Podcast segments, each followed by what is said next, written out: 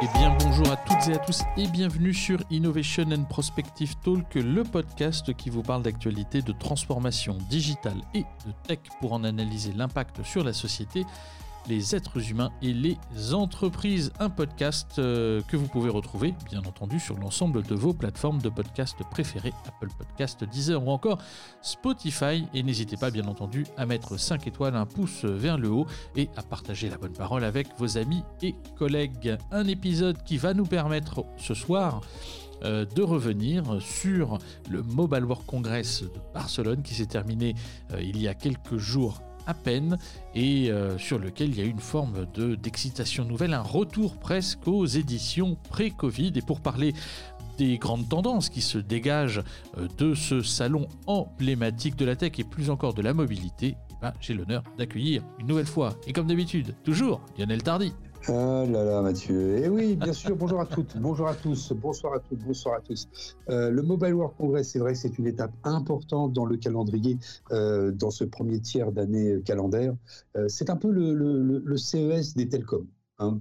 finalement, on a énormément de visiteurs. Hein plutôt 80 000. Bon, c'est moins que le CES, mais ça reste extrêmement important. Et comme c'est complètement focus sur les télécoms, les appareils de télécommunication mobile, parce que ça s'appelle Mobile World Congress, et puis les équipementiers qui sont les sous-jacents de nos, de nos vies numériques et de nos vies mobiles, eh bien, ça reste un, salon extraordinairement euh, fertile en annonce la plupart du temps. Et je crois que cette année, euh, c'est pas mal.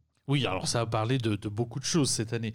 Salon euh, riche en conférences, riche en thématiques. C'est vrai que traditionnellement, c'est un salon sur lequel on parlait beaucoup euh, du mobile, euh, des telcos.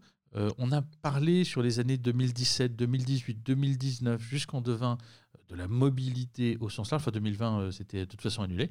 Donc 2019, c'était beaucoup sur la mobilité au sens large. Là, on revient presque au cœur historique de ce salon. C'est comment les telcos sont au centre du jeu avec ces nouvelles infrastructures qui se déploient, qui va les payer, euh, quels sont les nouveau partage de richesses qu'il va falloir euh, trouver, et puis euh, la 6G en perspective euh, d'ici à 2030. En tout cas, ces deux sujets ont été un peu le fil rouge, le fil conducteur de ce salon, avec notamment une intervention de notre ami Monsieur Breton, qui a parlé notamment de, ce, de cette nouvelle définition d'infrastructure et de services associés au telco. Thierry Breton, hein, bien sûr, ex-Atos et commissaire européen actuellement depuis quelques années, euh, très actif. C'est vrai qu'on parle souvent de ce que nous, nous voyons, ce que l'on a entre les mains, et là on va évidemment pouvoir en parler parce qu'il y a eu des, des POC, hein, il faut en parler comme ça, euh, qui ont été présentés et qui sont tout à fait surprenants mais on oublie souvent que derrière tout ça, il y a des infrastructures. Et ces infrastructures, ben, elles sont pilotées aujourd'hui ben, par des T-Mobile, Vodafone, Orange, et que c'est nous qui nous en servons pour aller euh, chercher du contenu chez nos fournisseurs de contenu habituels, les GAFAM, euh, pour ne pas les nommer. Donc on voit bien que l'évolution dans tout ça, il y a le matériel que l'on touche, il y a le matériel qui nous fait parfois peut-être rêvé, euh, qui sera peut-être demain un peu plus euh, sustainable. Euh, en tout cas, il y avait des propositions dans ce sens, mais surtout, ce matériel, il, s'inscrit sur, des réseaux et des réseaux dont la puissance doit être en permanence augmentée. Alors même si la 5G est, est une technologie qui peut déployer plus de puissance sur les réseaux, on voit bien que frappent à la porte de ces réseaux des techniques comme euh, euh, la réalité augmentée, euh, la réalité virtuelle que certains rebaptisent métavers, les hologrammes, enfin bon bref, tout un tas de, contenus qui nécessitent évidemment des flux de données toujours un peu plus importants. et là, je ne parle pas des, films en, 4K, et vous c'est la suite. Alors ce qui est complètement dingue, c'est qu'aujourd'hui, quand on va parler, notamment, tu parles de, nouvelles fonctionnalités, notamment du métavers ou euh, des technologies immersives qui nécessitent de faire passer souvent plus de data avec plus de rendu, euh, se pose quand même la question de qui fournit ces services. En l'occurrence, et le plus souvent, ce sont des géants de la tech. Euh, on peut citer Meta, Alphabet, enfin les GAFA, GAFAM ou, Natu en fonction de la façon dont on prend les mots. Mais ces acteurs constituent aujourd'hui pas moins de 56% du trafic de l'Internet mondial, si on regarde l'année 2021. Euh, D'ailleurs, c'est une étude qui était sortie chez les opérateurs télécoms européens, donc par l'Ethno, et qui démontre bien qu'aujourd'hui, il faut, dans la consultation qui est en cours, c'est aussi pour ça que Thierry Breton était présent, redéfinir la façon dont on va répartir les financements du déploiement des nouvelles infrastructures ou des nouveaux réseaux télécoms entre les principaux utilisateurs de bande passante, ce qui était aussi l'objet de son euh, intervention, en précisant au travers de sa keynote que l'ensemble des utilisateurs de la bande passante devaient aussi contribuer en fonction peut-être de leur utilisation ou euh, de la masse de trafic qu'ils passaient dans les infrastructures. Hein. Si on se rappelle, il y a encore quelques temps, triste année 2020, euh, euh, les différents gouvernements européens avaient demandé aux GAFAM, et notamment à ceux qui, qui providaient du contenu euh, de type film, type Netflix ou autre, de réduire la qualité de manière à ce qu'on puisse préserver les infrastructures. Et donc on voit bien qu'il y, a un vrai sujet aujourd'hui et qu'il n'est en aucun cas question de privilégier les opérateurs au détriment des géants de la tech, mais qu'il convient de trouver une nouvelle manière dont euh, cette économie va devoir se, redéfinir. Ce qui est sûr, c'est qu'on en parlait déjà l'année dernière sur le Mobile World Congress. On en parle beaucoup plus encore cette année parce que l'économie a redémarré, les usages ont redémarré. Mais rappelons-nous, c'était les années Trump, hein, et on parlait de la suppression de la neutralité du net. Et quand on commence à demander aux utilisateurs des réseaux de payer en fonction de leur utilisation, on est à deux doigts de leur faire payer et de leur dire bah, si vous voulez rouler sur une autoroute à quatre voies, vous allez devoir payer cher. Sauf que si les réseaux ne sont que des autoroutes à cinq voies, il ne restera plus qu'une seule voie pour les autres. J'ai pris cette image parce que ça montre bien que ceux qui ont les moyens de payer vont pouvoir emprunter l'autoroute et les autres, ils auront la petite route nationale qui est en parallèle. Euh, il y a un petit risque là. Hein. On, est, on est sur la lame de rasoir. Euh, ça peut paraître euh, intéressant et, et, on va dire intuitivement correct, mais attention, attention, derrière, c'est la neutralité du net qui peut être euh, éventuellement euh, mise, à, mise à mal, parce qu'encore une fois, les câbles opérateurs qui irriguent la planète avec les câbles sous-marins et toutes les infrastructures terrestres sont traditionnellement des Orange, des Vodafone, etc. et c'est vrai que depuis quelques années, on a euh, les géants de la tech euh, qui font partie des GAFAM, par exemple, qui eux-mêmes déposent des câbles pour pouvoir euh, faire passer leurs leur, données.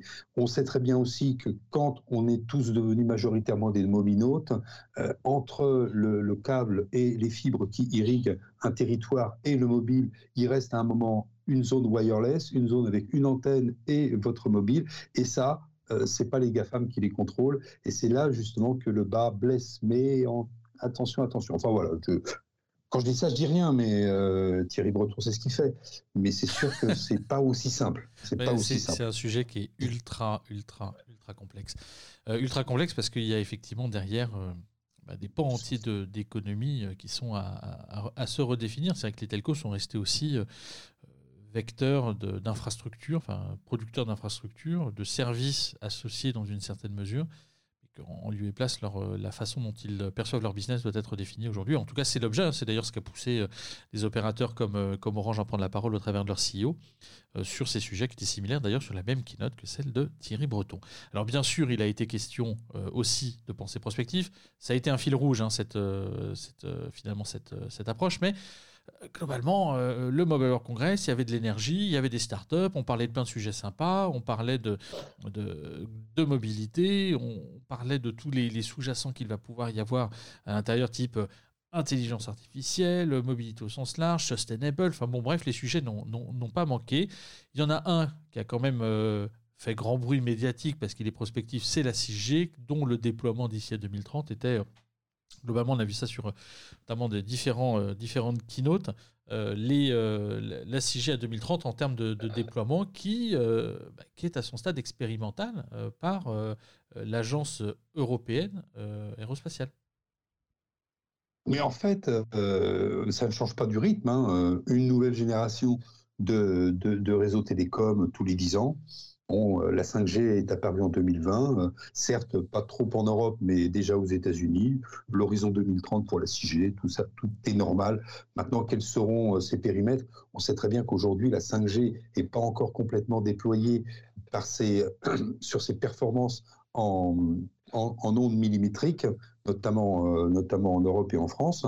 Mais par contre, ce déploiement commence et avec ce déploiement arrivent les ouvertures que vont fournir les opérateurs à des API réseau qui vont permettre à des, on va dire, des particuliers, on va dire des, des, des, entreprises, de pouvoir avoir accès à des fonctionnalités spécifiques et développer des services spécifiques, évidemment contre monnaie sonnante et trébuchante.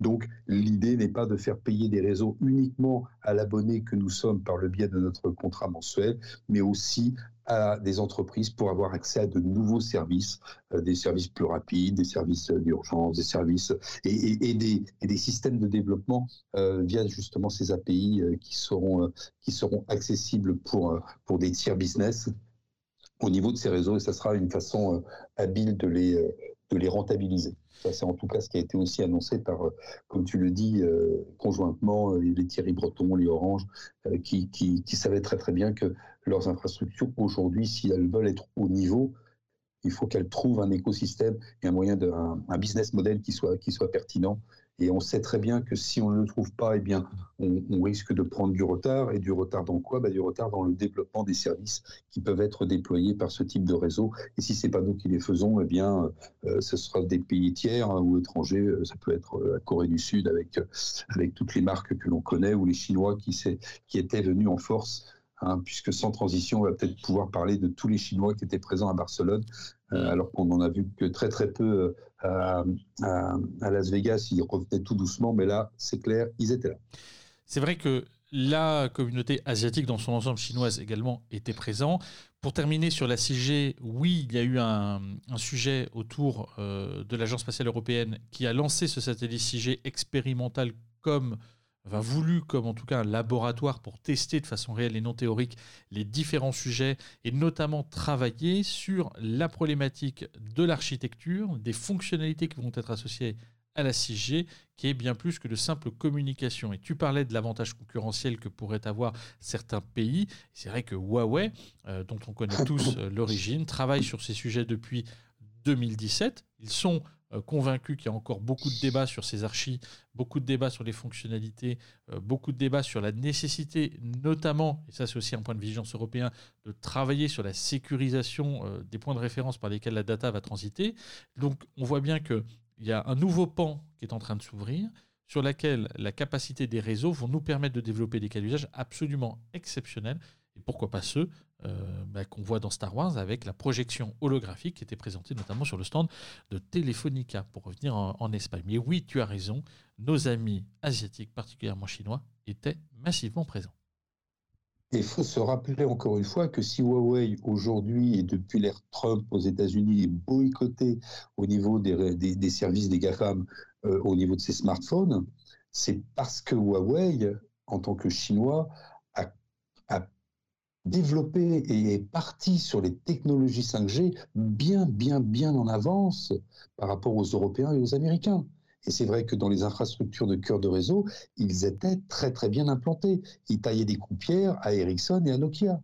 Donc on voit bien qu'à un moment, mm-hmm. euh, ils ont compris, c'est un peu la voiture électrique, c'est le parallèle, c'est-à-dire qu'on ne sait pas faire les réseaux d'ancienne génération, on ne sait pas faire des moteurs thermiques, mais par contre, la voiture électrique, on va savoir faire. Et aujourd'hui, bah, ceux qui produisent le plus de voitures électriques, ce sont les Chinois.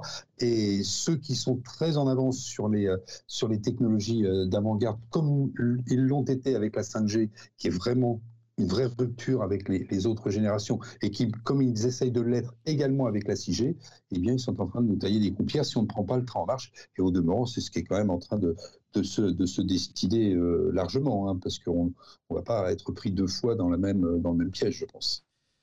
Alors tu parlais tout à l'heure euh, notamment de, de, la mobilité du mobile. Tout le monde se bat aujourd'hui sur euh, des terminaux, par l'accès au prix, par tout ça. Quelle est la, la tendance qui se dégage Aujourd'hui, si on reste euh, purement centré sur euh, le Mobile World Congress égal mobile, euh, qu'est-ce qui s'est dit en mobile? Je pense que on en a beaucoup parlé, il y a eu beaucoup de projets, mais qu'est-ce qui se dégage véritablement sur le mobile à proprement parler? Alors moi, j'ai deux, trois petites choses que, j'ai repérées. D'abord, on se souvient, on se souvient du, de l'expérience mobile réparable. Rappelle-moi le nom de, l'entreprise qui, qui a mis ça en place. Euh, Il y a Nokia et Fixit, en tout cas, c'est ce qu'ils ont annoncé cette année sur le, sur le mobile. Samsung, aussi, Samsung, il va aussi sur le recyclage des pièces qui composent ces mobiles, sur la réparabilité du mobile. Tu sais qu'il y a un taux de réparabilité qui aujourd'hui euh, qui aujourd'hui est, euh, est, déterminé pour chaque marque euh, de mobile. Et certains d'ailleurs critiquent Apple en disant, vous savez, vous cassez votre écran, ce qui arrive souvent, vous changez votre écran chez un petit chez un petit revendeur qui vous répare l'écran tranquille. Et puis Apple se rend compte que c'est pas c'est pas un écran d'origine, donc il dégrade les fonctionnalités de, de, de, son smartphone. Bon là, on est à la limite du complotisme, mais on voit quand même que la réparabilité, parce qu'on les accuse un peu de tout c'est normal. Mais la réparabilité, c'est devenu très très important et on sait que euh, Samsung, avec ses indices, indices d'économie d'énergie, même dans l'électroménager, est très impliqué. Donc on, là, là, on, a une vraie tendance hein, qui, est, qui est intéressante. Donc HMD, qui est en fait euh, qui, présente un smartphone de Nokia qui est réparable également.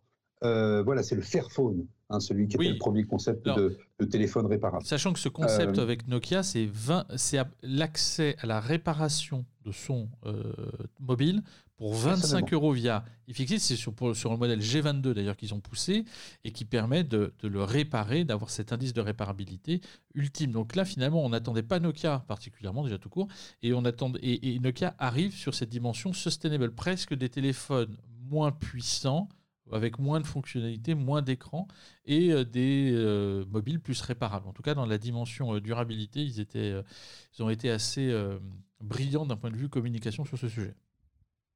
Et oui, tout à fait. Et en contrepoint de cela, évidemment, si on parle de réparabilité, c'est pour que les, smartphones durent un peu plus longtemps que deux ans et demi, qui doit être à la moyenne en France du taux de remplacement, de la, de la durée de remplacement de chaque smartphone à titre euh, personnel pour le grand public. Donc on voit bien que si on va vers de la réparabilité, on va vers une vente moins importante en termes de smartphones hein, à l'échelle mondiale. Et les, et les, euh, et les fabricants, bah, qu'est-ce qu'ils font? Bah, Il y a une forme de premiumisation, c'est-à-dire qu'on monte la qualité, on monte le prix parce que on sait qu'on va faire un peu plus de marge, mais que l'on va en vendre beaucoup moins, avec des arguments de réparabilité et puis des arguments de performance. C'est-à-dire que quelque part, euh, le, haut de gamme est presque en train de vampiriser l'entrée de gamme ou surtout le milieu de gamme, qui était euh, et là on l'observe beaucoup chez les euh, chez les fabricants chinois, les Oppo, les TCL, les Xiaomi, qui a remplacé finalement un peu Huawei dans la dans les têtes de peloton, mais aussi ZTE, aussi Lenovo, enfin bon, euh, euh Lenovo Motorola, c'est pareil, hein, parce qu'ils ont racheté la, la, branche télécom. D'ailleurs, on avait vu au CES, tu te souviens, on avait mhm. vu chez Lenovo un ordinateur qui, dont l'écran se déroulait. Et la grande nouveauté euh, de, du Mobile World Congress, même si ce n'est qu'un POC, c'était ce fameux smartphone dont l'écran se déroule, se déroule, et c'est où vous appuyez sur le bouton sur le côté, et puis l'écran s'allonge. Hein, c'est intéressant. C'est fantastique. Euh, ils n'ont pas, ils ont ni annoncé de prix, ni annoncé la durée de vie, parce que malgré tout, l'écran qui s'enroule et qui se déroule, je ne sais pas, tu sais, une grande marque, une grande marque, je crois, norvégienne ou suédoise de, de, meubles, euh, ils, ont des, des, tiroirs qui s'ouvrent, qui se ferment, qui s'ouvrent, qui se ferment, et te disent, voilà, c'est garanti 2 euh, millions d'ouvertures et de fermetures. Je suis pas certain que le Motorola, il se déroule 2 millions de fois. Non, on est bien d'accord. on, est bien d'accord. Mais en tout cas, euh, ce qui est intéressant, c'est que bah, on a été, je dirais, servi en termes de mobile. Ah, globalement. Euh, on, se posait bien la question il y a quelques années de ce qu'on allait foutre de ces, de, ces écrans pliants ou de ces écrans enroulables. les cas d'usage étaient peu développés. On voyait, on voyait plein de choses finalement de, de, possibles. Et en réalité, c'est que ça peine à arriver. Mais finalement, bien que ce soit pas prêt, bien que ce soit pas mature, ils ont occupé toute la place médiatique. Donc dans le pliable, on a été récompensé. quoi. Ouais, c'est intéressant parce que les premières. Euh, enfin, moi, ce que j'apprécie dans les écrans pliables, dans un premier temps, c'est que ce sont des grandes marques. Alors, il n'y a pas Apple, hein, c'est vrai. Mais ce sont quand même des grandes marques comme Samsung, qui est un, qui est un leader quasiment à, égalité en part de marché euh, euh, qu'Apple, qui se sont mis à proposer des écrans pliants qui, évidemment, n'ont pas rencontré le, le succès, qui n'ont pas rencontré leur public, ça on est d'accord, mais qu'aujourd'hui, ils sont rejoints par des, marques de milieu de gamme qui font eux aussi de l'écran pliant. Avec une petite nuance peut-être par rapport aux années précédentes, c'est que leur nouveau modèle commence à être un peu plus fin et la pliure commence à être un peu moins protubérante. J'ai pas, toujours pas trouvé l'usage, hein, mais euh, globalement, euh, ça va peut-être devenir des smartphones qui se rapprochent un petit peu plus de l'encombrement euh, de ceux que l'on utilise couramment depuis quelques années. Donc voilà. Mais c'est vrai qu'ils ont euh, beaucoup parlé, notamment du V Fold de, de, de, fantôme V Fold de, Techno, avec bah, cette capacité d'avoir un, écran qui, qui s'allonge. Ok, super, on change de format. Alors, ça redéfinit par contre la façon dont on va devoir intégrer et développer intégrer des, développer de nouvelles fonctionnalités, de nouvelles, de, nouvelles applications, et donc redéfinir les interfaces telles qu'elles doivent être pensées. Parce que l'intérêt de l'écran pliable euh, ou de l'écran roulable, c'est de pouvoir adapter euh, le format de l'écran en fonction d'un usage. On parle de mobile, mais il y avait aussi l'exemple du Lenovo avec le, le Reliable Display, où euh, c'est directement le laptop qui est dans un format paysage et qui d'un seul coup devient presque un format portrait parce que l'écran bah, s'allonge vers la, enfin, en, hauteur. Donc là, par contre, il y a une manière assez, je dirais presque, de concevoir les applications qui vont aller avec d'un point de vue totalement hybride pour s'adapter à, tous les contextes. Et globalement, celui qui a fait le plus fureur, c'était, je crois, celui de après, il y en a beaucoup qui, étaient, qui étaient intéressants, mais celui de Motorola euh, sur euh, la, capacité du mobile à aller euh, d'un côté et de l'autre pour faire du format paysage ou du format portrait, qui était mmh. assez séduisant. Donc, enfin, bon, des, des, sujets autour du pliable et de l'enroulable, ça a occupé l'espace médiatique. Il y a eu beaucoup de démonstrations, mais proportionnellement, finalement, peu de maturité technologique pour servir un marché qui n'est pas forcément très en attente particulièrement. Non, c'est sûr. Pour moi, moi, enfin, à, titre personnel, il y a des tas de choses auxquelles je ne crois pas, et ça, pour l'instant, je n'y crois pas. Euh, le PC, le PC de Lenovo, hein. on rappelle hein, que Motorola, Lenovo, c'est pareil, mmh. c'était racheté, hein, et que Lenovo avait racheté notamment la branche IBM euh, des, des, micro-ordinateurs portables. Mais euh, à la limite, l'ordinateur portable, avec un écran qui s'agrandit, pourquoi pas dans un certain nombre d'usages professionnels, vous êtes en télétravail, etc. Vous avez besoin, euh, vous quittez votre bureau, vous avez deux écrans, votre portable plus un écran extérieur. Là, vous êtes revenu chez vous, vous êtes chez un client, l'écran déroulant, pourquoi pas?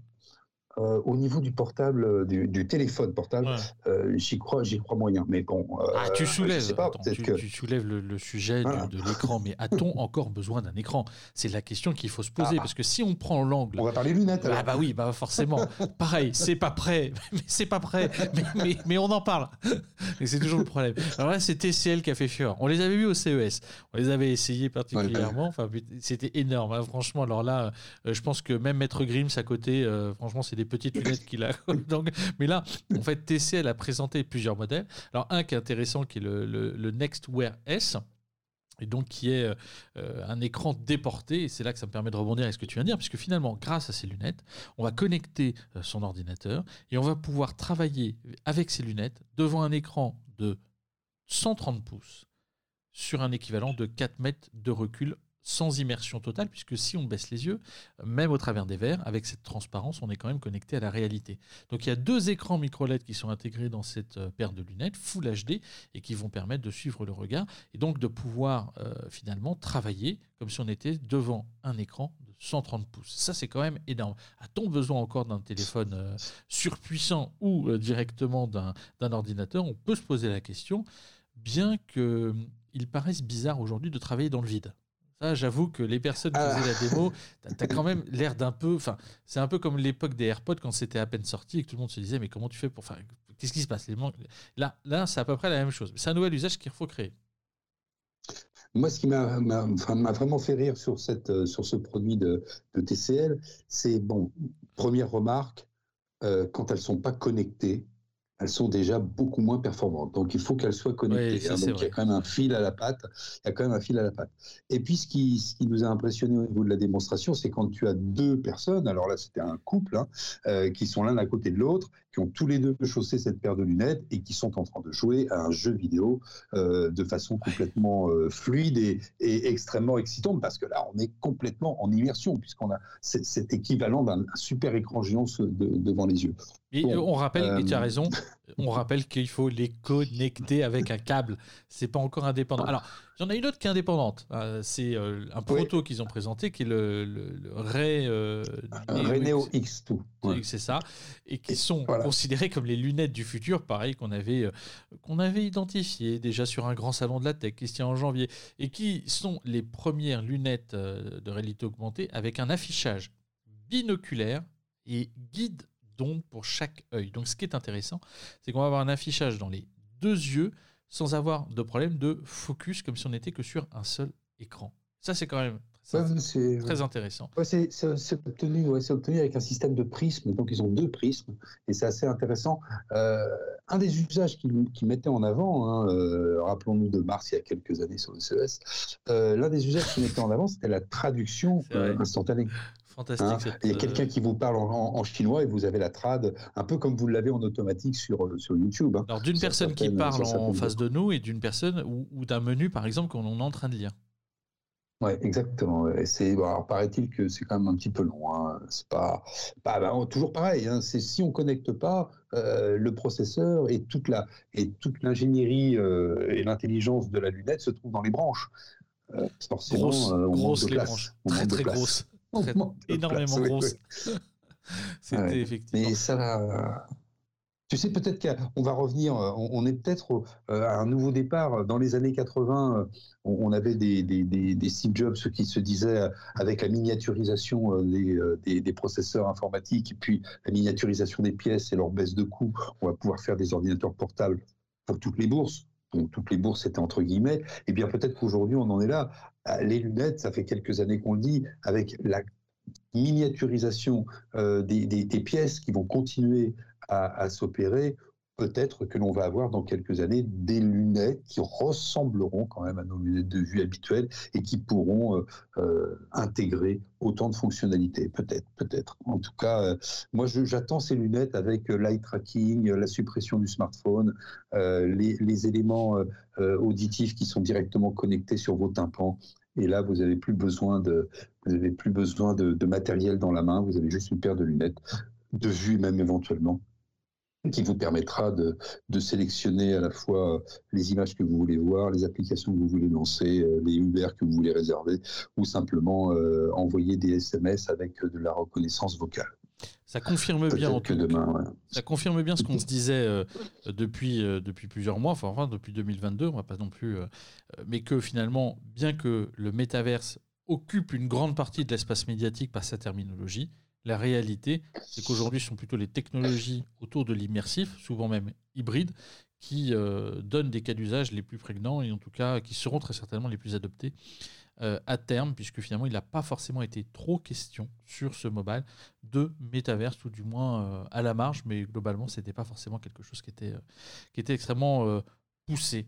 Dans l'immersif, autre chose qui est intéressant, qui était le Nubia Pad 3D et qui était la première tablette 3D, euh, qui, enfin, première tablette avec écran, avec affichage 3D sans lunettes. Donc là, c'était absolument intéressant de voir aussi ces nouveaux euh, euh, modes d'immersion que l'on peut avoir entre un, un utilisateur et des contenus, contenus qui peuvent être dédiés au monde professionnel avec les jumeaux numériques. Par exemple, on se balade dans le jumeau numérique avec un, une vue 3D euh, euh, et un effet véritablement 3D, sans lunettes, et, euh, ou directement voir des films en 3D, ce qui remplacera peut-être les lunettes 3D que nous avions tous dans nos lunettes 3D avec les télés 3D de l'époque que personne n'a jamais utilisé. Voilà, oui, oui, les, les, les écrans 3D sans lunettes euh, c'est pas d'hier, euh, c'est de mieux en mieux, mais ça reste encore, je trouve, pas extrêmement convaincant. Euh, voilà. Bon.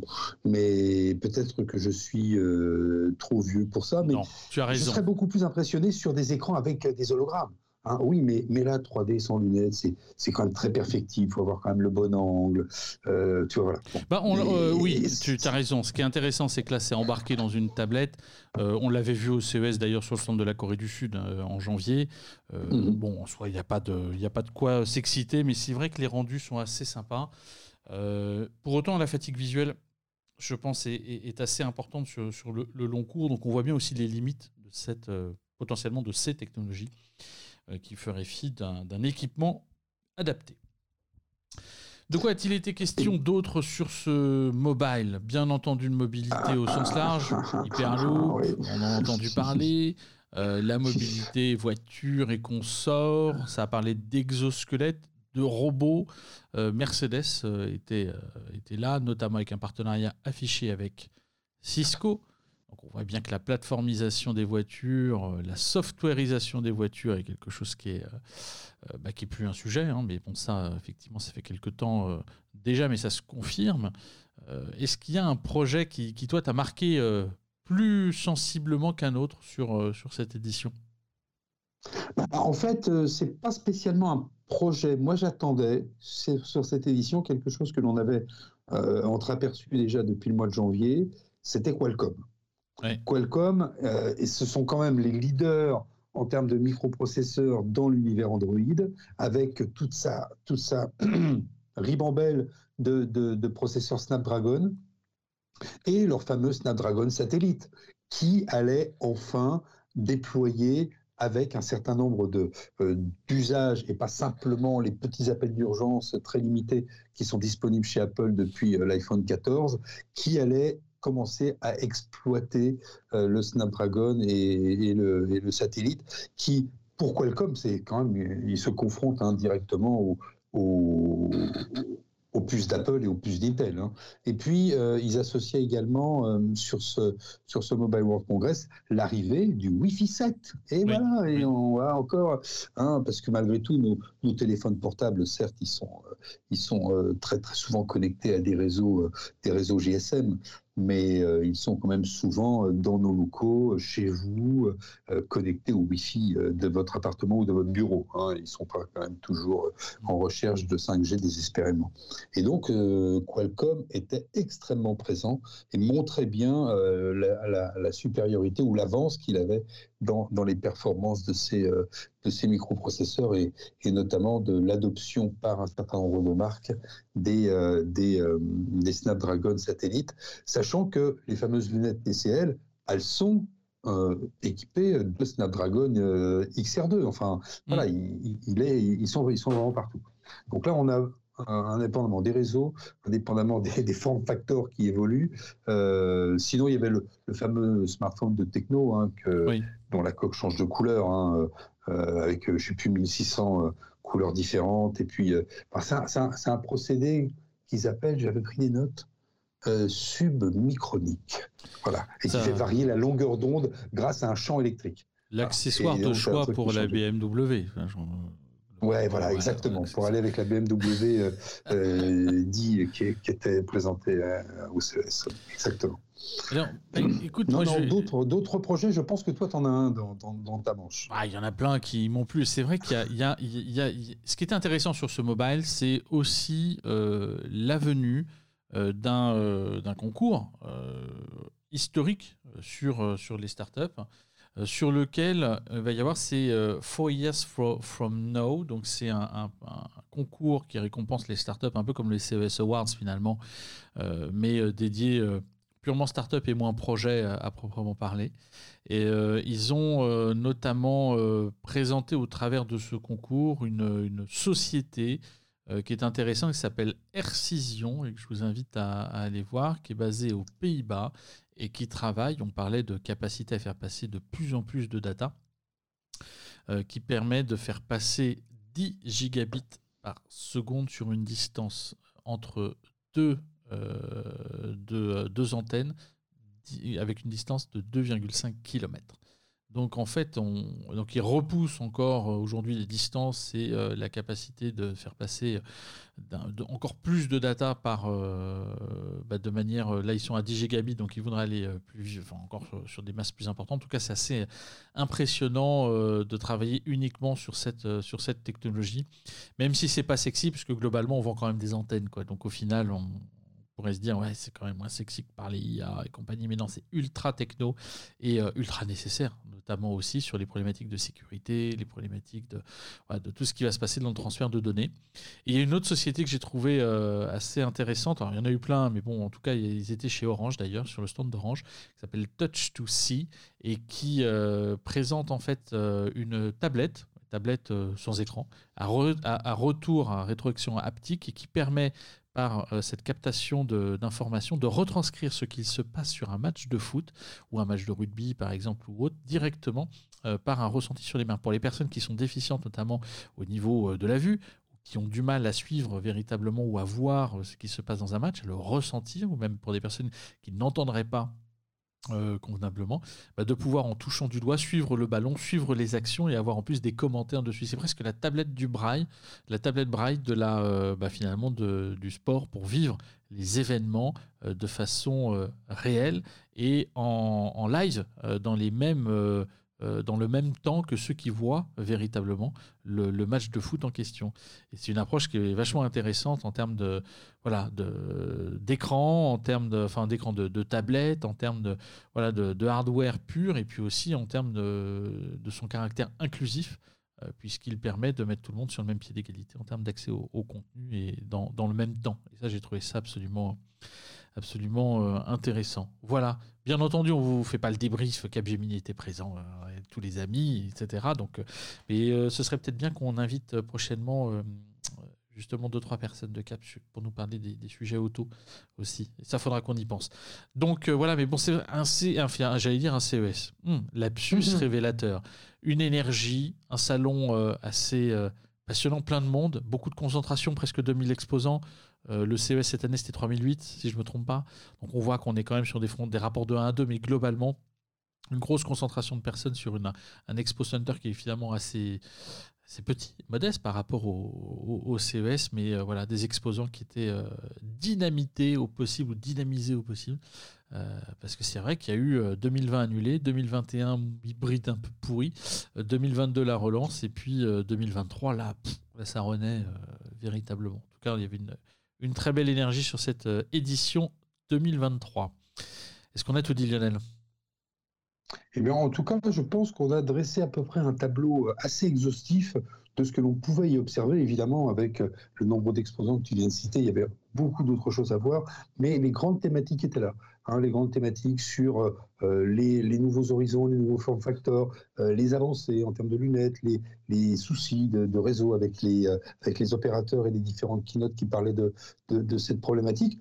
On, a fait un, tour, je trouve, assez, assez exhaustif. Il faut, il faut après, il faudrait rentrer dans le, le détail de, de, quelques, quelques sociétés qui, euh, sont pas forcément innovantes aujourd'hui, mais qui font progresser des innovations qu'ils ont commencé à, présenter euh, aux professionnels déjà depuis 2-3 ans et on sent que la maturité vient tout doucement. Mais quand ça sera véritablement adoptable, on en reparlera. Mais c'est vrai que là, ça ferait, euh, ça ferait un épisode de 3 heures ou 4 heures. Ça n'a pas de sens. Et comme on est déjà à 40 minutes, bien. on est à peu près encore dans notre, de notre rythme de croisière. Euh, bah écoutez, si on a tout dit, on va vous remercier d'avoir suivi cet épisode autour du Mobile World Congress 2023 et de toutes les thématiques euh, qui euh, ont pu attirer euh, notre attention. on espère vous avoir fait partager toute l'énergie de ce, de ce salon emblématique de fin février, début mars. Et puis, on vous invite à partager la bonne parole, à partager cet épisode, à, le, noter 3 étoiles, 5 étoiles, 5 étoiles, ça suffira. Un pouce vers le haut, bref, à partager la bonne parole. Et puis, on revient vers vous très vite avec de nouveaux épisodes dans la besace. Il y en a énormément. Et puis, on vous dit à très vite. Salut Lionel. Salut Mathieu, salut à toutes, salut à tous.